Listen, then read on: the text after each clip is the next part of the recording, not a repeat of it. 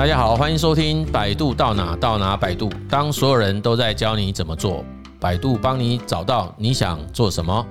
我是亮震老师，今天要来聊一聊，可以不加班吗？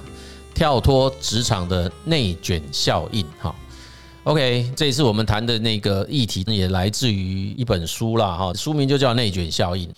然后我们之前其实，在去年曾经谈过躺平啊，所以其实那时候我们谈了躺平运动之后，在那个节目当中也提到了所谓的啊社会内卷化这件事情。然后这其实也出了一阵子了啦哈，所以我们看完之后，我们今天来跟大家做一些分享。但是我们连接到就是连加班这件事情的哈，所以在台湾当然加班文化仍然存在在蛮多的公司里面，对不对？那很多人都在那个咨询的时候啊，也都会提到说，他其实蛮难接受哈，明明下班时间到了，但是我们整个部门啊、同事啊，都还没有人离开哈。那其实事情也都处理完呐，但是自己就会在位置上面装忙之类的哈，又或者说被交办的事情实在太多了哈，就是我如果没有加班，是永远做不完。那这种所谓上班打卡制、下班责任制，哈，超时工作，即便是有休息时间，也都不能好好的休息，哈，休假也不算休假，哦，可能还是得要 stand by，或者是说，甚至都还进公司去处理公事，哈。那其实这样的现象，如果以书当中所讲的，哈，它事实上这样的工作者，其实就已经很可能被职场内卷化了，哈，就是你已经。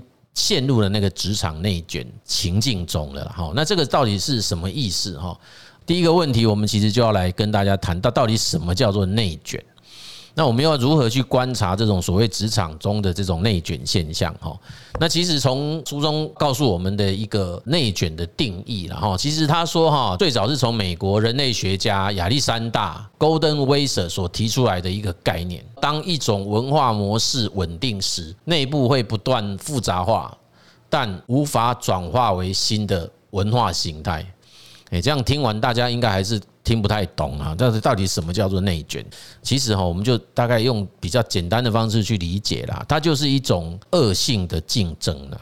譬如说，最近我们也看到中国大陆有一些新闻出来了哈，因为疫情啊、什么动态清零啊等等的这些很多的政策，导致现在的应届毕业生就业是非常困难的哈。那包括以前那种超级容易就业，毕业前就被很棒的公司给预定走的这种所谓学霸级的青年哦，在这两年居然出现他们跑去应征那个在社区当那种管理员之类的这种事情哦，那这个其实就叫做内卷化。为什么？因为他的那个条件资格。啊，原先他应该要去工作的环境找不到工作了，所以他只好往下面开始去找。那这就会产生一种排挤嘛？哎，就是原先那样的工作其实不需要到这种人才，就被这样子的人给占去了。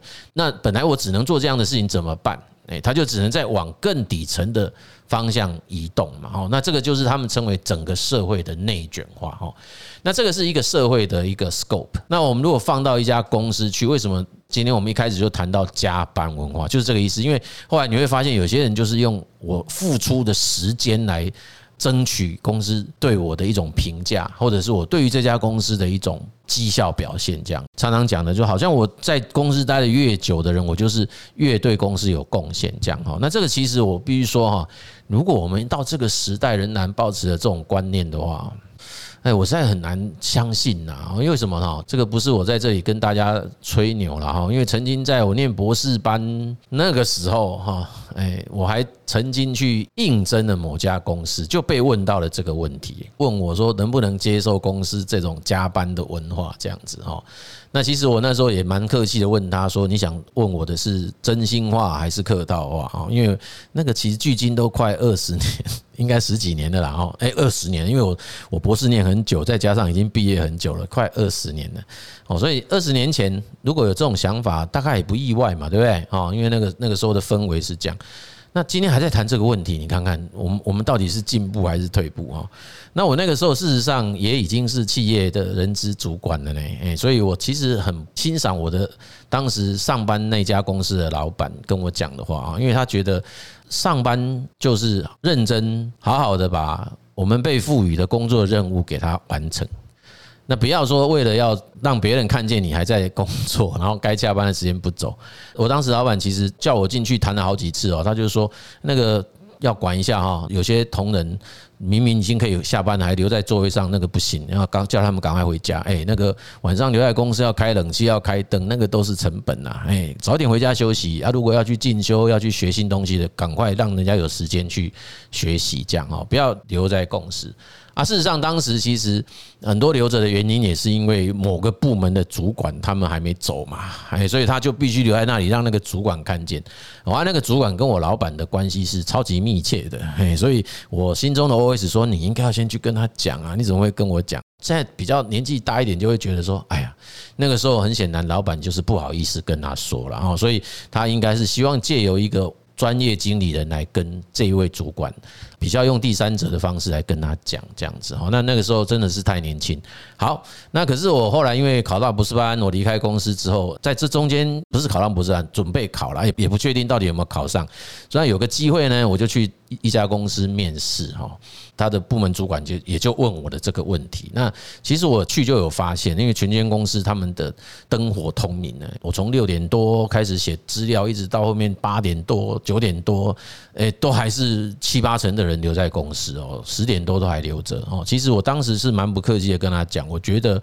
一家公司如果是常态性用这种方式让员工加班，其实对工作效率是不会有增加，而且会是减少的啦。原因很简单，因为很多的同仁其实他会。因为我每天都要九点十点才能走，那我我我就算当天可以六点完成工作，我也不会傻傻的完成工作啊，我一定会在六点才开始工作吧？开玩笑啦，我可能中午才开始工作啊，那我就有机会可以晚上一直做到九点十点啊。哎，对，白天就在那里，我们讲头灰贵斗卡后兰，那到处去那边跟人家聊天串门子，那这中午吃完饭以后才开始工作。那我觉得这个就是上有政策，我就下有对策嘛。哦，所以其实我当时。是很不客气的告诉他，当公司的主管必须要有这样子的管理的 sense 啊！我讲了一句很不客气的话啦，哦，现在讲，也许他不知道我们在听，希望他不是我们的听众啊。我跟他讲说，这个部门如果让这个同仁们加班，是主管无能的表现。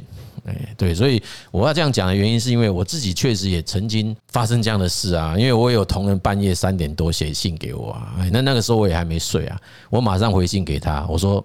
千万不要再发生同样的事情，我不希望下次还能够在下次再听到、再看到你在半夜写这个信给我哦，因为基本上我还是相信每一个人是一个系统到公司上班的。呃，我们除了工作的事情以外，自己本身当然呢，长期加班熬夜绝对对身体是有很大的伤害。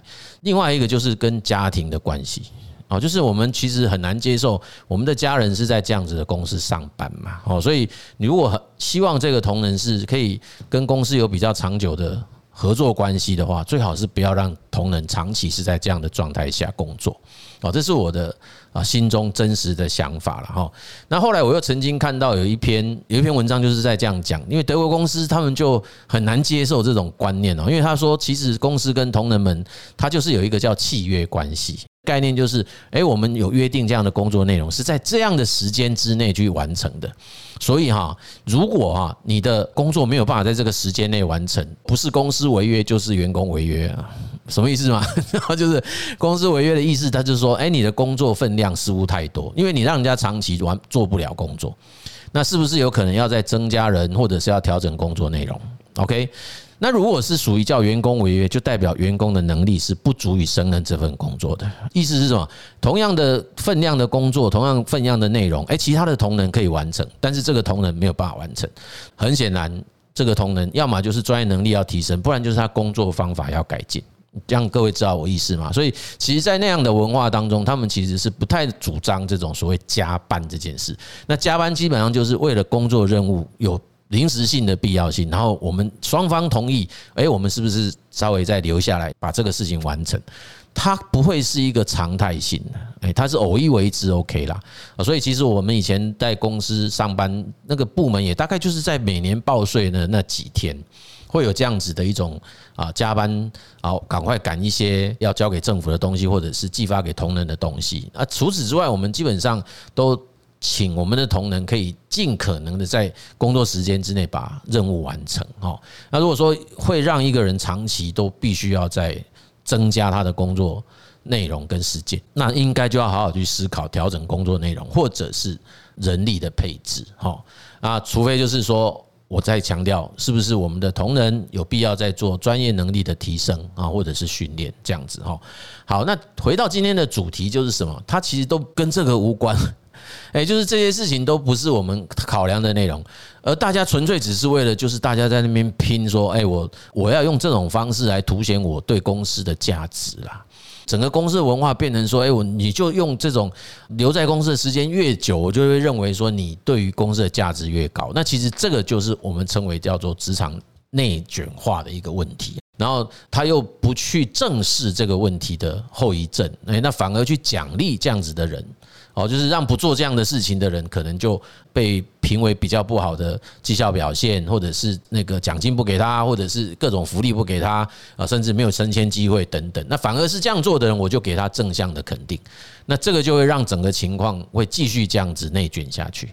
那进一步我们要探讨的就是说，到底。工作该不该加班这个议题啦，那这个议题也是现在反而是有一些年轻的工作者哈，不时会提这个问题，因为他们还是会在面谈的时候会被问到这个问题，然后会被问到说，哎，你可不可以配合公司加班呐，或干嘛？所以他们就会问说，哎，怎么现在还在问这样子的问题哦？到底该不该加班这件事？那事实上，其实我觉得啊，从管理上来讲呢，因为有时候在台湾有些公司的订单稳定性不是这么高了哈，所以如果说他要让他固定要再去请一个啊人力编在编制上要再多一个固定的人力，其实有时候他就会觉得没有办法 cover 他们的营运的成本哈，所以他也许算一算就发现，如果让同仁们在某些特定的时间点增加工时，好过于他专门再找一个。正式的人进来哈，所以其实他就会让加班这件事情慢慢的变成是一种常态哈。那当然，原则上我们这边讲的还是属于在法规限制下的这种加班哈。这个地方我觉得该不该这件事情，它其实背后牵涉到的，应该跟各家公司营运的项目或者是啊行业别有关呐哈。我我必须还是要这样讲哈，就是说他很难去给一个。全部都一致性的答案，他不会是这样子的回答啦。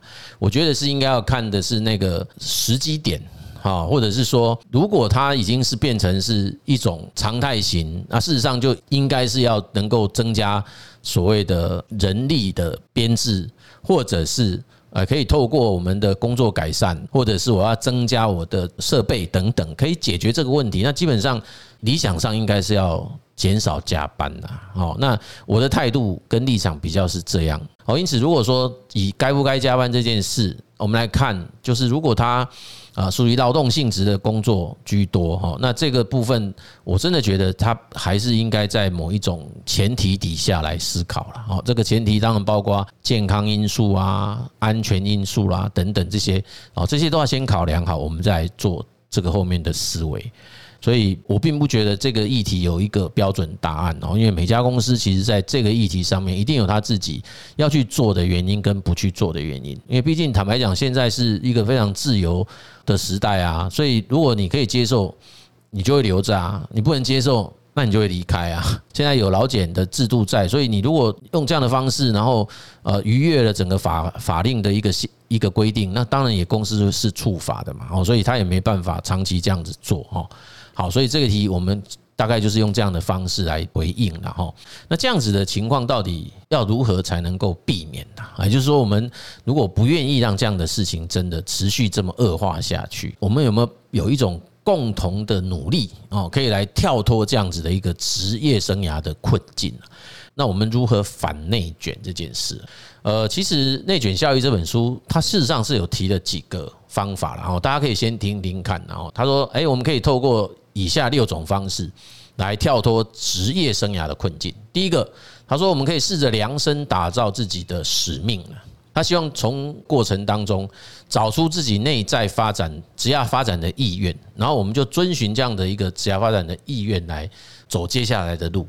这很像我们在谈职业锚定的那个概念。哎，你重新去想想看，到底为什么、为何而战这样子？那第二个哈，他说。价值前瞻啊，这听起来不太知道他在讲什么。他事实上他在讲的是说，我们恐怕要有一些比较创新的作为啦，创新作为要超越产业的期待，意思也就是垫高自己被利用的价值啦。意思就是不要拿以前的那个水准跟别人一起比嘛，身上必须要能够被找出跟别人不一样的独特优势啊。第三个，他说可以透过全面变革啦。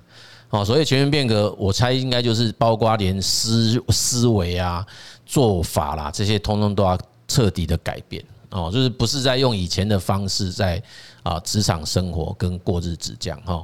然后第四个，他说底层重构了哈，就是我们必须要从下到上改造整个经营的逻辑了哦。那这件事情其实大概我们一个个体的影响性就蛮有限的哦，所以这个部分能够使上力的可能。层级啊，或者是影响力都要比较高哈。好比说公司，或者是甚至集团，比较有可能哦。甚至于整个产业或行业，它开始要有这种共识，不要让整个环境陷入这种内卷化。组织内卷的发生，绝对不会是只有这家公司造成的啦，它一定是行业间的竞争、产业间的竞争，甚至整个商业间的竞争。好，那这个其实在很多这种所谓不景气的时代。大概都会，大家都有这种体验。你就看到企业为了生存，他只好在报价上都乱报。有人就讲说，反正我先去把单子抢进来，再来说了。哎，所以我先活下去。什么叫先活下去？我有单才能活。好，那我先抢回来，然后再往内啊。假设自己工厂没办法做，哎，把一些产线裁掉，那怎么办？那找外包商啊。外包商为什么活下去？因为他必须要养他的产线，养他的产能，所以我就压他。所以就就变成这个就是内卷化，哎，就是一直往内压嘛。就我们讲西塞台北来嘛，就一直往内砍，一直往内砍哦。那其实我们本来都是鼓励说，我们应该要调高我们自己的这种价值啊，应该要把报价提高，就不是啊。通货膨胀下反而把价格报不上去，越报越低。所以他进来之后就会去砍自己所有的供应商，那供应商再去砍他的供应商，他的供应商再回去砍他的功能，哎，对，那就是叫做内卷化，就这个意思。所以他刚才讲从底层重构，他就会希望不要再用这种方式，看看谁可以开始发动。那我就不接，嘿，那不接你就倒了，你怎么办？嘿，那看看不接以后，那会不会整个彻底改变经营逻辑？哦，然后让那个最上游的说，哦，那这样不行，那我再调上来一点。其实就后来就发现真难呢，哎，真难呢。你就你就看到永远都有那种不怕死的，哎，就是他会出来啊。然后那个发包的那个业主就会说，你看，你看，你看，你们说不能做，还是有人来做啊？怎么会不能做？哎，对，哦，就是常常会有这种情况啊。我们也觉得很纳闷啊，不晓得他怎么做的。不要这做啊！所以以前我们在工程界、营造界常会讲啊，讨给起美国人啊，我们常这样讲啊。老板是美国人，意思是什么？哎，就是他他好像是卖家产来做这个事的啊？为什么？为了面子啊。为了要让整个企业能够营运下去，这都有可能哦。好，那在第五个方法，他说要借助外部思维，从客观的角度来打破内部的执念哦。这其实就是透过外在来影响内部的这种固定的这种思维啦哦，就是也一样啊，就是等于是把这个系统从封闭系统改成开放系统了，然后让这个组织开始去跟外部做交互作用啊，不要只有关起门来自己内部这边来做恶性。的这种竞争哈，第六个叫做手段新颖哦，他说避免换汤不换药，必须耳目一新。这个跟那个价值前瞻的概念是一样，只是说它它运用到的那个对象或者是范畴是比较广。这个是从第一步到最后一步比较内在的层次，一直往到比较。啊，组织的层次啊，比较外在的层次，这样，这个是内卷效应他们提出来的六种反内卷的方式啦。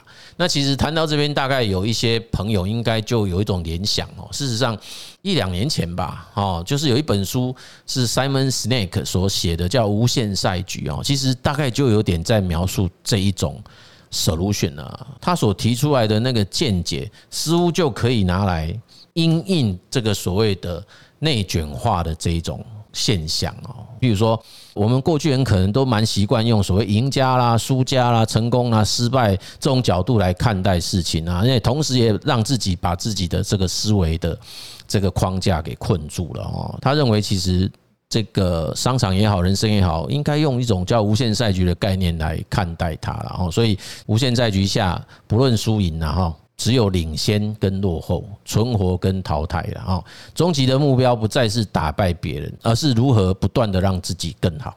对，你看这个这个概念就是有点，刚才我们讲，就用这个方式去跳脱自己陷入那个内卷化的，因为内卷化其实不是嘛，内卷化其实是让别人死掉嘛，诶，不是让自己变好啊，不是啊，是我自己可以更我我付出更多，我牺牲更多，然后让别人没办法牺牲的，你就你就退出这个赛局。